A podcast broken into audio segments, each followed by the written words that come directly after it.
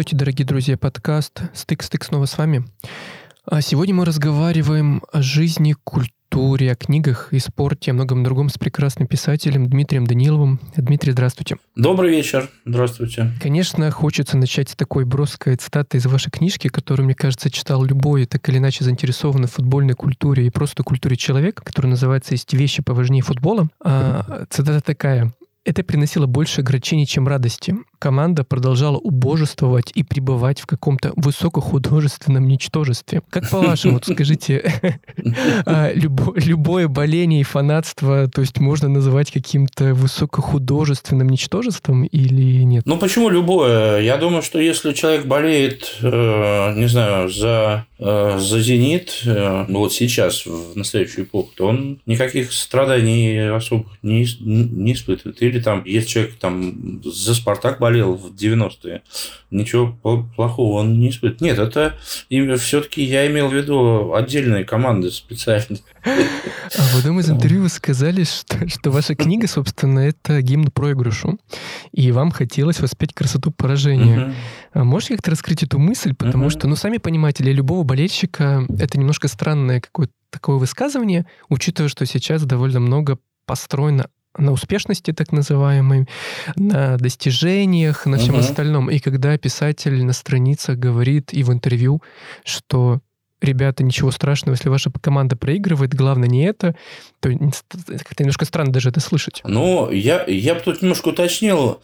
Наверное, все-таки не, ничего страшного. Вообще, когда твоя команда проигрывает, это страшно, на самом деле. И так сказать, что не, ребят, ничего, это, это фигня, нет. Это не фигня. Как раз весь, э, весь фокус в том, что нет, это именно, что не, не фигня, это, это всегда очень больно. И понятно, что мы своей команде желаем побед. Вот. Но просто о многолетней череде таких поражений действительно есть что-то красивое. Но это, знаете, не я первый это подметил. Эстетика, ну, такого, я бы сказал, великого поражения, она вообще довольно прочно прописана в культуре. Она есть и в самурайской этике, и в рыцарской этике, и она много где есть. Проигравший, он тоже при, прекрасен по-своему. Вот. И э, мое отношение к этому не то, чтобы ничего страшного. Нет, это страшно, это больно, но надо эту боль как принять и увидеть в ней что-то красивое. Скорее, вот мой такой призыв, он вот в этом заключается. То есть, по-вашему, вы сейчас упомянули как раз самурайскую эстетику, и ну, многие, да, понимают, точнее так, для европейского ума, наверное, а, понятие сипуку довольно странно. Ну, как, как явление, да, то есть как бы для чего это делать? Ну, для того, чтобы красиво уйти из жизни, вот, и для того, чтобы красиво принять поражение, как раз то, о чем вы говорите. Но вот как раз именно ведь на европейской вот части, скажем так, мира это не совсем как бы складывается с современной, ну, во-первых, скажем так, капиталистической системой и вообще тем, как, в принципе, устроены отношения. То есть чаще всего они носят такой товароденежный характер и, опять же, заключены исключительно на достижениях. Э, как в таком случае тогда стоит относиться вот э, к этому не только болельщику, а в принципе тогда обычному, скажем так, человеку? Ну, такое явление, как э, сыпуха, это все-таки крайнее проявление вот этой эстетики поражения, и я бы не солидаризировался с этим, это мне как бы в эту сторону даже не хочется думать. Вот. Но вообще некая такая вот э, эстетизация поражения, она, мне кажется, в европейской культуре тоже есть. Но если взять, допустим, европейскую литературу в очень широком смысле, включая и, и русскую, она в основном о людях, потерпевших поражение. Довольно мало великих книг написано про победителей. А про людей, которые потерпели поражение, их написано очень много. Поэтому, мне кажется, эстетика великого поражения, она в европейской культуре точно так же укоренена, как и в азиатской. Просто, ну, э, если говорить конкретно о, о японской культуре, там она, эта эстетика принимает, ну, какие-то совсем крайние выражения. А если вот крайности не брать, то эта эстетика, она и для европейцев очень актуальна. А мы, русские, все-таки мы, мы европейцы, так или иначе. Нам это тоже свойственно. А как вы считаете, собственно, ну, европейская культура так или иначе, конечно же, формировалась на базе христианства, и фактически многие воспринимают христианство как э, вот как раз тоже, ну, условно, назовем это так очень условно, эстетику поражения, потому что, собственно, смерть Христа, она так или иначе была, ну, таким тоже высшим проявлением а, поражения в какой-то момент, но вместе с этим стала главной победой и вот с точки зрения э, христианства. Вот, и получается, что, в принципе, поэтому мы тоже это понимаем, и мы как бы русская культура, как христианство, христианская культура, она пропитана тоже вот этой эстетикой, по-вашему? Конечно, а вы, вы абсолютно правы, я полностью согласен. Христианство, оно как бы одна из идей христианства – это победа через поражение. То есть полное тотальное поражение, причем добровольное. Спаситель себя, в общем, приносит в жертву добровольно, имея возможность этого избежать. Спасибо. Вот. Э, и через это тотальное поражение, причем мучительное, через мучительную казнь, это достигается абсолютная тотальная победа. Да, поэтому вы, вы, вы, вы совершенно правы, да, идея, идея великого поражения, она и в христианстве тоже присутствует очень, очень сильно. Вообще, как, как бы христианский такой, ну, духовный путь, он ну, заключается, по большому счету, в том, чтобы отказаться от всего и полностью посвятить э, себя Богу. То есть по мирским таким понятиям потерпеть поражение. Настоящий христианин это, – это человек, который терпит мирское поражение ради духовной победы. Поэтому да, все верно. Давайте вернемся к футболу, потому что получается так, что учитывая, что российская культура пропитана христианством, а, в принципе, неужели получается так, что российский болельщик условно а, готов к тому, чтобы постоянно страдать? Ведь, ну, давайте по-честному, российский футбол, особенно последние годы, пропитан, а, если говорить глобально, такой эстетикой поражения, что ли, потому что из-за политических событий российские клубы не могут, э, понятное дело, как бы быть полностью включенными, и сборная не может быть включена в какой-то мировой футбольный какой-то процесс. А до этого тоже, скажем так, не было таких прям больших успехов у клубов, если говорить о мировой арене. И что получается, что неужели русский человек настолько привык к поражению, и он готов спокойно с этим мириться, вот, с будучи болельщиком клубов, которые не достигают того, чего бы могли достигнуть? Ну, мне кажется, если немножко снизить такой градус нашего разговора и перейти к каким-то обыденным вещам, понятно, что лю- лю- любой болельщик, он, он, конечно, хочет побед своей команды, и мы все российские болельщики, конечно, хотели бы, чтобы и сборная наша достигала больших успехов, и клубы наши российские в Еврокубках как-то успешно выступали. Но объективно просто, мне кажется, нам надо признать, и для меня это очень давно еще в какие-то ю, юные годы стало очевидно, что мы, ну вот, я не помню, кто там, Слуцкий это сказал, или, или кто, Аршавин, что мы не футбольная страна. Ну, действительно, больших успехов никогда у нас не было. У нас было две хороших эпохи, это 60-е и 80-е годы, когда мы что-то там там выигрывали, вот, но тоже выигрывали скромно. Мы ни разу не были чемпионом мира, мы ни разу в финал чемпионата мира не попадали. Мы единственный раз, когда бы выиграли чемпионат Европы, там многие сильные сборные не участвовали. Это был самый первый розыгрыш. Еще не все понимали, что это такое. Вот. У нас, ну что, у нас пять выигранных э, Еврокубков. В советское время три, и, ну, суперкубок не считаем, это такое второстепенное соревнование, ну, и, и в российское время два. Ну, с одной стороны, это неплохо. Если я, кстати говоря, если я ничего не путаю, то Франция, которая относится к топ-5, она Еврокубки выигрывала два раза всего. Французские клубы выигрывали Еврокубки два раза. Марсель в 91-м, если я не ошибаюсь, и ПСЖ в каком-то, не помню, то ли 99 что ли, год, э, Кубок УЕФА УЕФА. выиграл. Угу, УЕФА. Угу. Да, и все, больше ничего. То есть они, рейтинг у них высокий, а кубки они не выиграют, титулов нет. Вот. Поэтому в этом плане все не так плохо. Пять титулов европейских – это неплохо, но в целом нам, понимаете, до Испании, до Англии, до, до Германии нам просто, ну, нас отделяют какие-то световые годы. Мы просто, мы не очень удачная в футбольном смысле страна. Ну, ничего страшного.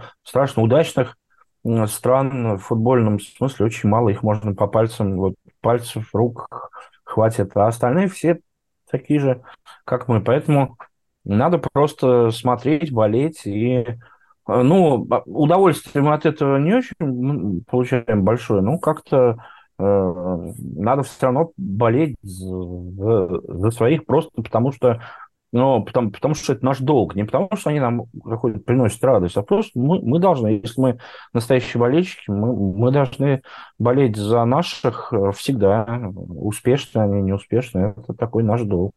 Я это так рассматриваю.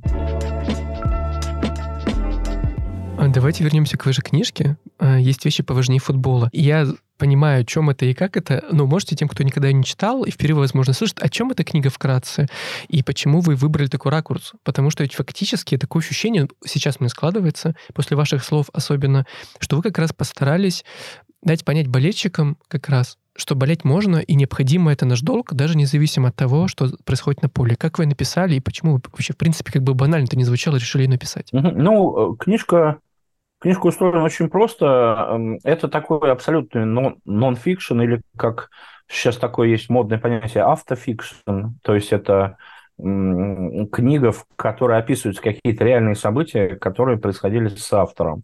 Вот это как раз полностью описывает э, эту книгу «Если речь пожнее футбол». Она устроена очень просто. Я в течение сезона, это был сезон 14-15 годов, я следил за,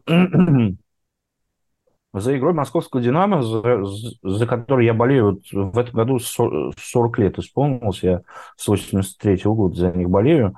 Вот. И я писал просто их сезон. Я, я решил, что я буду в течение сезона, буду по возможности ходить на все игры, на которые я смогу, и на домашние матчи я ходил на все, кроме одной игры с Рубином. Там у меня было просто очень важное мероприятие. Я я не смог попасть. Ну и на несколько выездов тоже съездил. Вот.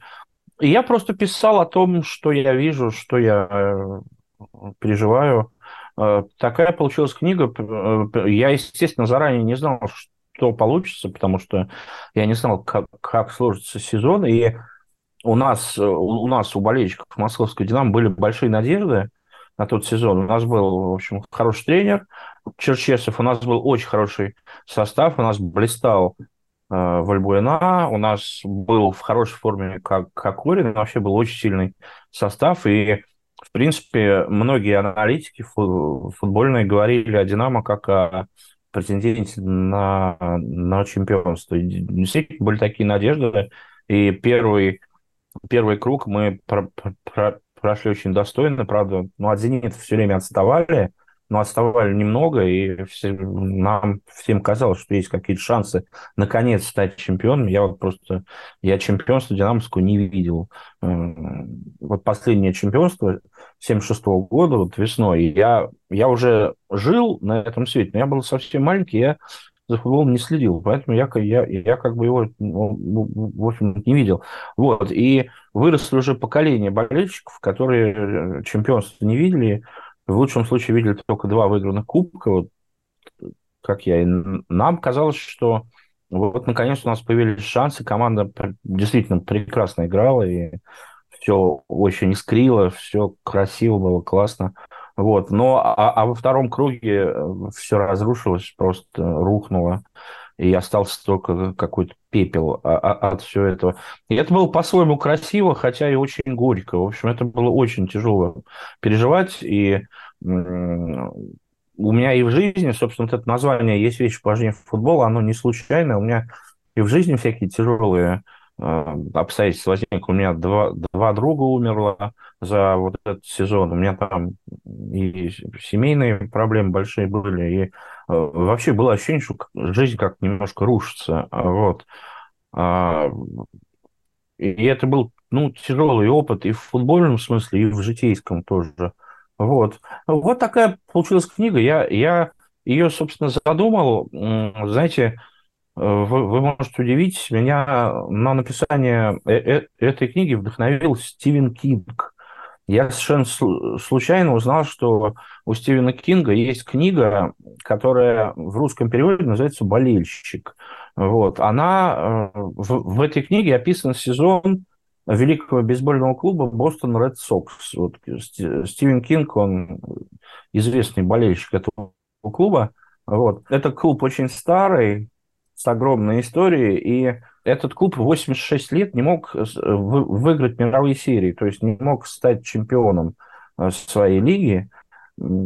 И болельщики считали, что на них действует проклятие, что ну, они когда-то давно, очень давно, в десятых годах 20 века, то есть больше ста лет назад, они э, продали своего ведущего игрока э, своим заклятым врагам клубу Нью-Йорк Янкис. Вот. И с тех, с тех пор у них как отрезало. Они 86 лет не могли выиграть. Они выходили в финал, они там все время были сильные, но вот выиграть никак не могли. И э, Стивен Кинг э, решил просто в, те, в течение одного сезона пристально наблюдать за своей командой и написать об этом книгу. И он это сделал, и каким чудесным образом именно в этом сезоне, это, это был сезон 2004 года, Бостон Ред Сокс наконец стали чемпионами. Вот Стивен Кинг взялся описывать их сезон, и вот именно в этот сезон они преодолели вот это проклятие свое. Вот. И, и, и я прочитал эту книгу, она, кстати, есть на, на русском языке, она доступна. Я бы не сказал, что я как-то в восторге остался от этой книги. Она, мне кажется, написана достаточно не, не, неряшливо и так как без большой какой-то аккуратности. Вот. Но сам этот принцип взять и описать сезон своей любимой команды мне очень понравился. Я захотел написать ну, подобную книгу про, про Динамо, что я и сделал. Вот, вот такая получилась книга. И я, когда ее задумывал, я думал, что это будет для меня такой легкой прогулкой, просто каким-то развлечением таким. Ну, что, похожу на футбол там полгода, там, год. Вот. А получилось очень драматично. Э, эта книга у меня очень много душевных сил отняла. Она для меня одна из самых таких вот получилась тяжелых и эмоционально насыщенных. Это, ну, я считаю, что это здорово, и я рад, что так получилось. Продолжать тему с эмоциями, вы тоже сказали, что благодаря вашей книге у «Динамо» появилось несколько вдумчивых болельщиков, как минимум. Вот. И тоже и добавили, что в целом вы передали эмоцию, как раз то, о чем вы сейчас сказали, да, смесь жалости, досады и надежды. То есть, в принципе, любая книжка должна все-таки давать какую-то эмоцию, независимо от того, как она окрашена, ну, то есть э, не, не радостно и светло, да, условно, а если там есть какая-то надежда и грусть, то это тоже ничего плохого, и это нормальный ход? Ну, конечно, да, да. И грусть, мне кажется, это важный элемент вообще хорошей литературы. Вообще хорошая литература, она, ну, она рождает в нас печаль, она часто приносит нам боль. Знаете, хорошая литература, она очень редко посвящена счастливым людям, счастливым ситуациям. Хорошая литература, она про боль. А, поэтому я, я очень надеюсь, что моя книжка про, про футбол тоже встроилась вот в этот вот общий поток литературы о боли. Да, там боли много довольно-таки, да. И мне кажется, сейчас каждый болельщик вас поймет немножко. А, расскажите об истории вашего боления. В этом году 40 лет. Как вы начали болеть? Почему за «Динамо», если не секрет? Ну, может, кажется, очень интимно, я понимаю, но все-таки. Нет, здесь абсолютно нет никакого секрета и ничего интимного. Я довольно поздно пришел на футбол, мне было 14 лет, но я просто рос без отца, и старшего брата, и никакого брата у меня не было. Меня как бы некому было вот отвести на футбол в детстве. Вот в раннем возрасте, там, я знаю, что там есть люди, там, там которые болеют там, с пяти лет. Вот. Но у меня такого не было. Я начинал как просто такой телевизионный болельщик. Я там смотрел футбол по телевизору, а как-то на стадион я ну, я, конечно, слышал это мнение, что футбол на стадионе, он там кардинально отличается от футбола по телевизору. Ну, как-то я не придавал этому значения. Меня, меня в принципе, вполне устраивало э, наблюдение за футболом по телевизору. Вот. Но как-то все-таки я, когда мне было 14 лет, ну да, это очень, конечно, поздно, я все-таки созрел для того, чтобы сходить на стадион. Э, у нас во дворе был парень, мой приятель, он занимался в футбольной школе «Динамо». Он играл крайнего защитника. Вот. Хороший парень, хорошо в футбол очень играл. И он мне все время говорит, слушай, давай сходим, давай сходим, что ты вот на футболе не был. Вот. И, и мы с ним пошли на футбол. Э, это было 13 июля 83 э, года, э, середина сезона. Тогда сезон был весна-осень середины сезона, и «Динамо» играла с молдавским клубом «Нистру». Этот клуб, он, он до сих пор существует. Вот. И это был абсолютный аутсайдер. То есть он, я, я до сих пор это помню, он за весь чемпионат, вот 34 игры тогда в лиге, в высшей лиге было 18 команд, 34 игры сезон составлял. Они набрали, значит, они три раза выиграли, четыре раза сыграли в ничью, а все остальное было поражение. То есть они набрали 10 очков за сезон. Тогда за победу 2 очка давали. Они были беспросветные аутсайдеры, у них все выигрывали, все слабые, сильные. Вот. И вот, значит, играли в Москве на стадионе «Динамо», играли «Динамо Нистру». Вот. Я, э, вот это был мой, мой первый матч, и я, конечно, был поражен красотой стадиона. Это был еще, ну, естественно, старый наш стадион «Динамо», знаменитый вот этот вот овеянный легендами. Но действительно красиво. Это изумрудное поле, эти трибуны бело-голубые, вот это э, э, эти мачты освещения, вот эти старые, красивые очень, это все чудесно было, вот эти звуки вот ударов по мячу, э, я был потрясен. Я, конечно, сразу понял, что да, зря я вообще не ходил на футбол. Э, действительно, это круто очень. Вот. И «Динамо», там смешная была очень игра. «Динамо», значит, нам дали бить, бить пенальти, наши не забили. Э, в первом тайме молдаванам дали бить пенальти, они забили, повели 1-0. Э, первый тайм наш 1-0 Нистру ведет, а во втором тайме Латыш и Газаев в страшных муках, как-то в страшных судорогах забили два гола, играли чудовищно. Вот я такой ужасной игры, я, ну, я в исполнении Динамо много ужасных игр видел, но это было просто чудовищно. То есть э, два, два подряд точных паса, это была большая редкость. Играли ужасно. Ну, просто за счет того, что Нистру совсем никакие были. Ну, вот удалось как-то в муках таких, это было мучительно. Нистру какие-то моменты создавал, еще там несколько раз чуть не забили нам. Но выиграли 2-1 в муках, и я, я понял, что все, я за эту команду буду болеть всегда. А они меня вот как-то подкупили вот этим сочетанием своей великой истории. Они тогда были а, а у них чемпионств на тот момент было больше всех. У, у Динамо было 11 чемпионств, а у Спартака и Киева было по 10. Mm-hmm. Не, даже у Киева еще меньше было. У Спартака 10 было, а у Киева что-то 8, там, э, меньше. Вот. То есть великое прошлое, Яшин, турне по Британии, я, я все это, естественно, знал, потому что я, я за футболом следил.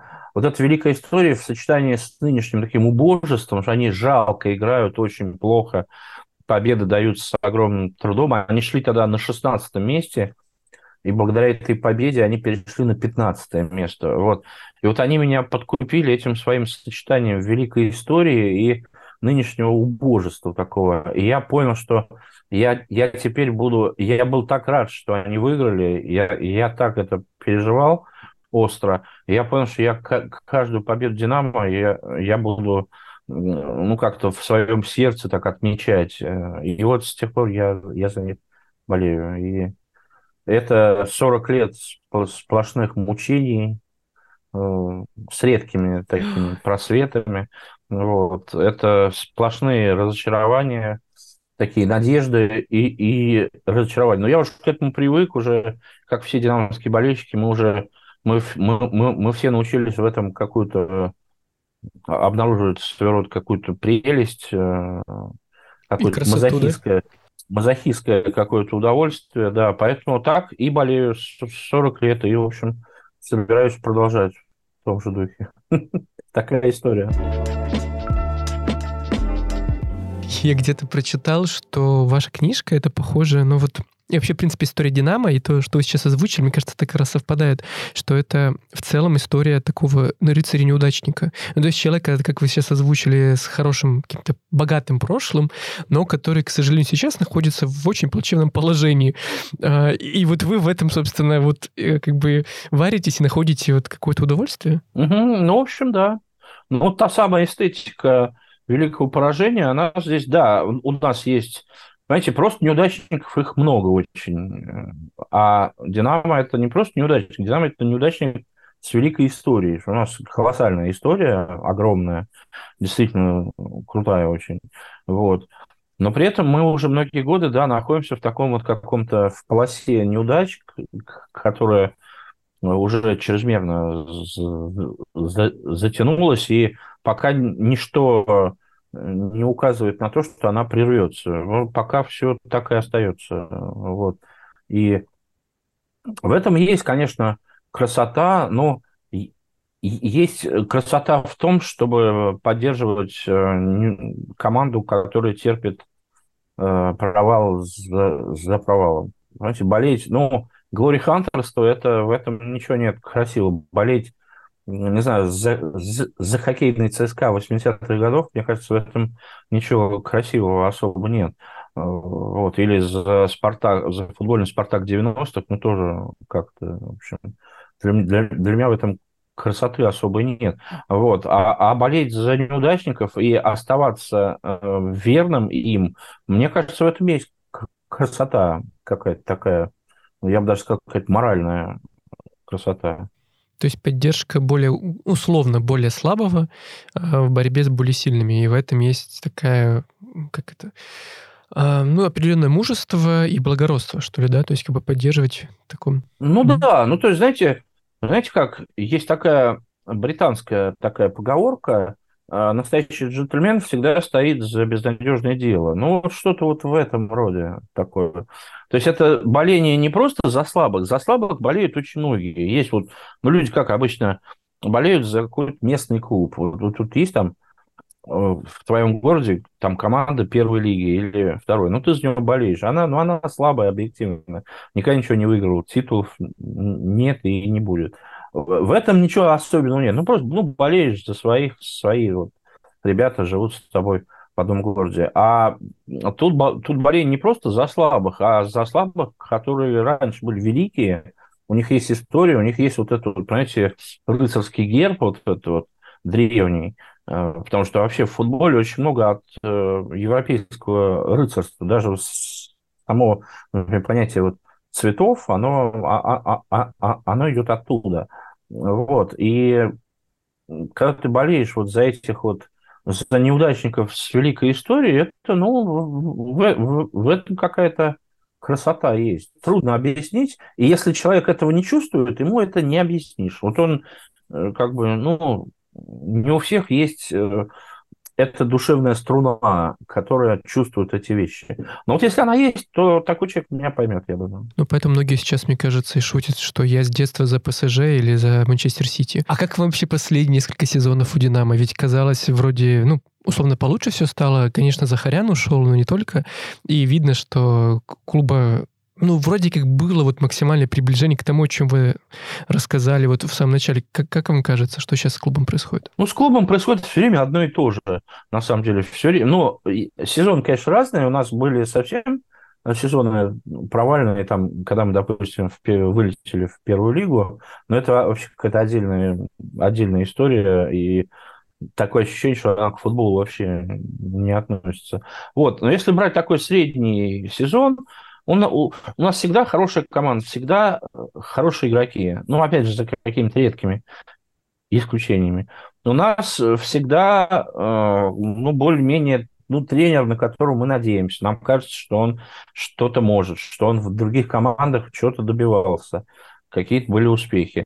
А приводит это все ни к чему. То есть, как бы, все эти хорошие игроки, они приходят в «Динамо», и моментально разучиваются играть. И есть, кстати, обратная, обратная тенденция, вот уходят из «Динамо» и начинают просто, а, расцветают, начинают форварды забивают, защитники там блестящие там подчищают все. Вот. У нас какая-то, правда, вот какое-то проклятие висит над нами. Вот. То есть всегда более-менее хорошая команда на хорошем, если не лучшая в лиге, но на хорошем крепком уровне по составу это обычно команда, которая должна с легкостью занимать призовые места. Ну ладно, там за чемпионство сложно бороться, э, а вот второе, третье место должны просто с легкостью занимать. И кубки выигрывать периодически, как это делает там Локомотив или ЦСКА. Ну нет, ничего этого нет. Все разваливается.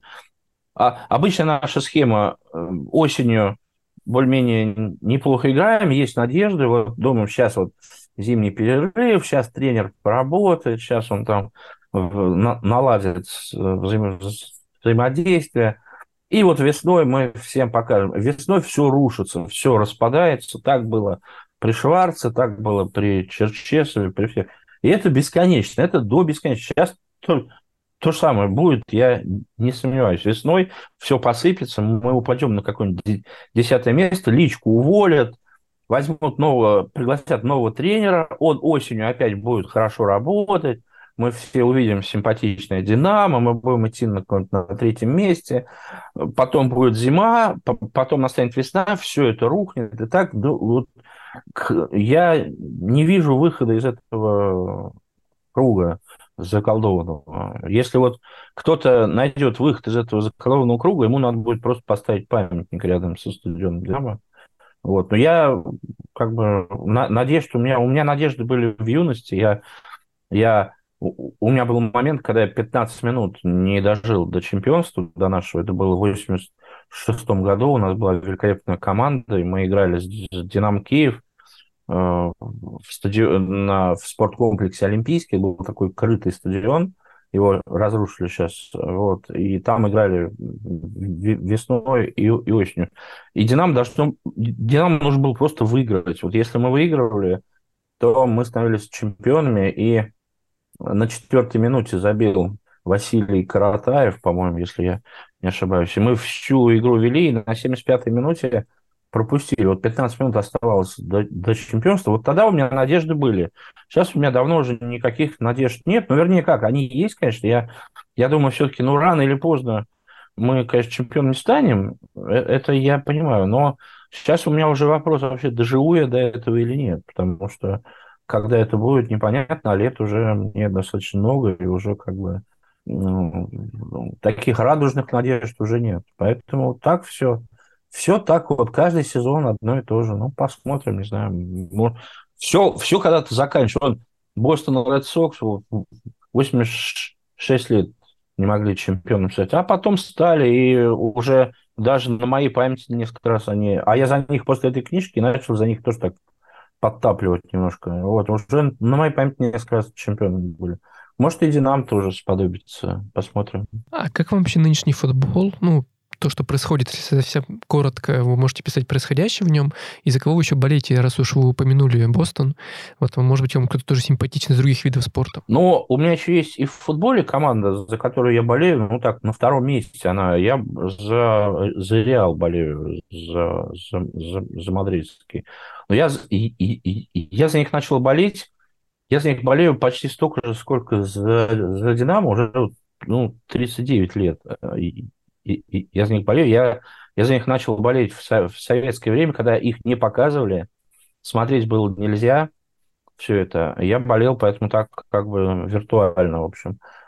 И они тогда не были, а, а, а они на тот момент, это была середина 80-х, они в течение 20 лет не могли выиграть Кубок чемпионов. Они вот в самом начале э, ну, выигрывали 6 раз, прям в самом, в 50-е, 60-е годы. А потом у них как отрезало, они не могли. Они там чемпионат Испании периодически выигрывали, а вот э, э, Кубок чемпионов, там называлось, а не было Лиги чемпионов. Вот, а они выиграть не могли, поэтому с моей стороны это, это не было Глори Ханферстом таким, то есть я вот, но они меня совершенно сразили тем, как они чудесно выпутывались из э, безнадежных ситуаций. Они, собственно, я стал за них болеть, когда они выиграли Кубок УЕФА. Ну, это как второстепенный был кубок, тем не менее сильный очень. И они там несколько раз спасались совершенно чудесным образом. Например, они проиграли э, Боруссии, Мюнхен-Гладбах э, со счетом 1-5 в гостях. Ну и как бы все считали, что вопрос решен. Вот. А о результатах мы тогда узнавали просто, либо по телевизору, либо из газеты «Советский спорт», которую надо было идти и покупать и отстоять очередь. У меня была знакомая киоскерша, она мне «Советский спорт» откладывала специально. Вот. Никакого, понятно, что интернета никакого не было. Вот. И э, я, значит, смотрю программу «Время», новости спорта в конце – и показывают, значит, такие, ну, такими титрами просто набраны, там, результаты, значит, Кубка чемпионов. И написано, Боруссия М, там, Реал М, 1, а, значит, Реал М, Боруссия М, 1-0. Ну, думаю, ну, все, так сказать, проиграли, проиграли, вылетели, очень жаль. А потом на следующий день пошел я, э, купил советский спорт, и там уже истинный результат, а, а, оказывается, Реал выиграл 4-0. Вот, то есть они как бы, они в этой ситуации спаслись. У них еще было, у них было поражение 0-3 от Андерлехта, они дома 6-1 выиграли. В общем, еще несколько таких было чудесных спасений, когда казалось, что все, все, все проиграно, все пропало, но они потом спасались. Вот. Ну, я как бы за них стал болеть, но потом я просто как-то, ну так у меня исторически сложилось, я, я всегда как любил Испанию, а, а Реал для, меня был таким футбольным символом Испании. Это на самом деле так и есть. Это не только для меня. Вот а, я думаю, мног, многие замечали, что на трибунах, а, когда играет Реал, то на, на трибунах часто люди сидят с испанским флагом. Вот у нас, например, такого нет. У нас на играх, там, допустим, Динамо никогда не увидишь российский флаг. Вот. А у них вот, вот, вот Реал, они как бы ну, такой символ Испании. Поэтому он мне всегда был симпатичен. И уже я, я дождался их больших успехов очень сильно потом. То есть вот долгое время их, их не было. Поэтому для меня это не, не, не глори-хантерство, такое. А если говорить о других видах спорта, то я, в принципе, во всех видах спорта, где «Динамо» играет, я, я, я за них болею. Я за хоккейный «Динамо» болею и так периодически хожу на, на игры. Ну, там нет такой остроты, потому что «Динамо» уже очень давно... Я тоже начинал болеть вот примерно тогда же, когда из-за футбольная, и они до этого были два раза чемпионами СССР очень давно, и они вечно были вторые, третьи после ЦСКА и часто после Спартака были абсолютными неудачниками. Но они довольно быстро стали чемпионами, они выдвинулись на, на первую роль, поэтому в хоккее такой вот остроты переживаний нет. Я спокойнее к хоккею отношусь. В конце концов, чемпионство было 10 лет назад. По нашим футбольным меркам это просто вчера. Поэтому, в общем, вот. Так что я болею из регбийной «Динамо», я болею, кстати, хорошая команда у нас – сложилось. И из волейбольной, естественно. Вот. Так что, в общем, я в остальных видах спорта, ну, в основном болею вот за, за Динамо. Вот в, в бейсболе я болею кон- конкретно за Бостон Ред Сокс. Как вы думаете вообще, что общего есть между спортом и писательством? Я знаю, что вы ну, вы преподаете, вы пишете, и как, вообще это соотносится, потому что я буквально ну, совсем недавно услышал очень интересную мысль от одного японского архитектора, Андо, очень знаменитого, которого многие знают, э, о том, что, в принципе, бокс, которым он занимался в юности, он очень близок к архитектуре, потому что он в архитектуре стал самоучкой. Ну, то есть он в боксе был, в принципе, самоучкой в архитектуре, он сам научился рисовать, то есть это такая спортивная, в общем, выдержка, что ли, и вот целеустремленность, они ему помогли в профессиональной деятельности. А какие параллели вы, в принципе, для себя проводили во время своего боления, писательством и вот и так далее? Ну, для меня очевидных параллелей нет, э, таких вот, чтобы прям э, я мог об этом рассуждать. Но я просто думаю, что э, боление, оно может э, тоже стать э, своего рода произведением искусства если к нему подойти как-то вот более сложно, чем просто, ну, вот наши ребята там, надо и за них топить и кричать всякие глупости в их пользу. Если отнестись более как-то сложно, если об этом как-то думать, если прислушиваться к своим эмоциям, и если, опять же, выбрать, выбрать объект боления какой-то интересный, не просто болеть за тех, кто туп-туп там у всех выигрывает. Ну, как-то вот какие-то найти основания для боления интересные. Сам факт, факт боления может, мне кажется, стать таким своего рода произведением искусства. Вот. И в, в, в это, в, вот это э, сочетание вот этих вот переживаемых эмоций, с, э, фактических событий, э, каких-то там вот сочетание эстетики Понятно, что в, в спорте есть своя эстетика не только спортивная, не только эстетика игры, но эстетика эмблемы, эстетика символов клуба, а, эстетика, связанная с, с гимном, и с эмблемом, с эмблемой, с цветами. Если все это вместе соединить, э, э, боление может стать таким своего рода произведением искусства. Я бы такую провел параллель. Других у меня нет. Ну что, дорогие друзья, сегодня в подкасте «Стык-стык» был писатель Дмитрий Данилов. А, мы обсуждали его книжку «Есть вещи поважнее футбола». Не только это, конечно. Желаю всем нам находить красоту а, в страдании в том числе, не только в победах, а находить свои любимые клубы и просто радоваться жизни такой, какая она есть. Спасибо вам большое еще раз и до свидания.